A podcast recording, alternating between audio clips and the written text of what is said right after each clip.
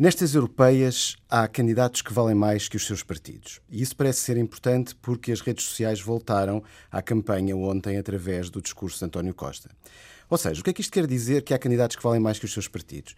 Bem, Marisa Matias vale mais do que o Bloco em termos das redes e dos seguidores.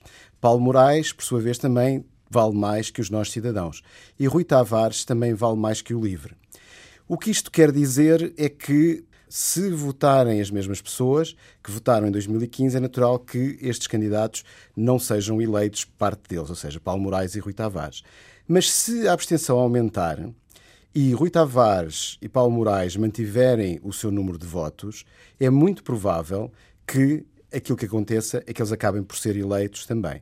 E os valores de votos são muito parecidos com aquilo que está presente em termos de seguidores nas redes sociais.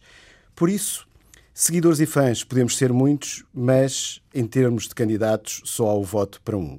É essa a diferença entre as redes sociais e o voto no dia das eleições.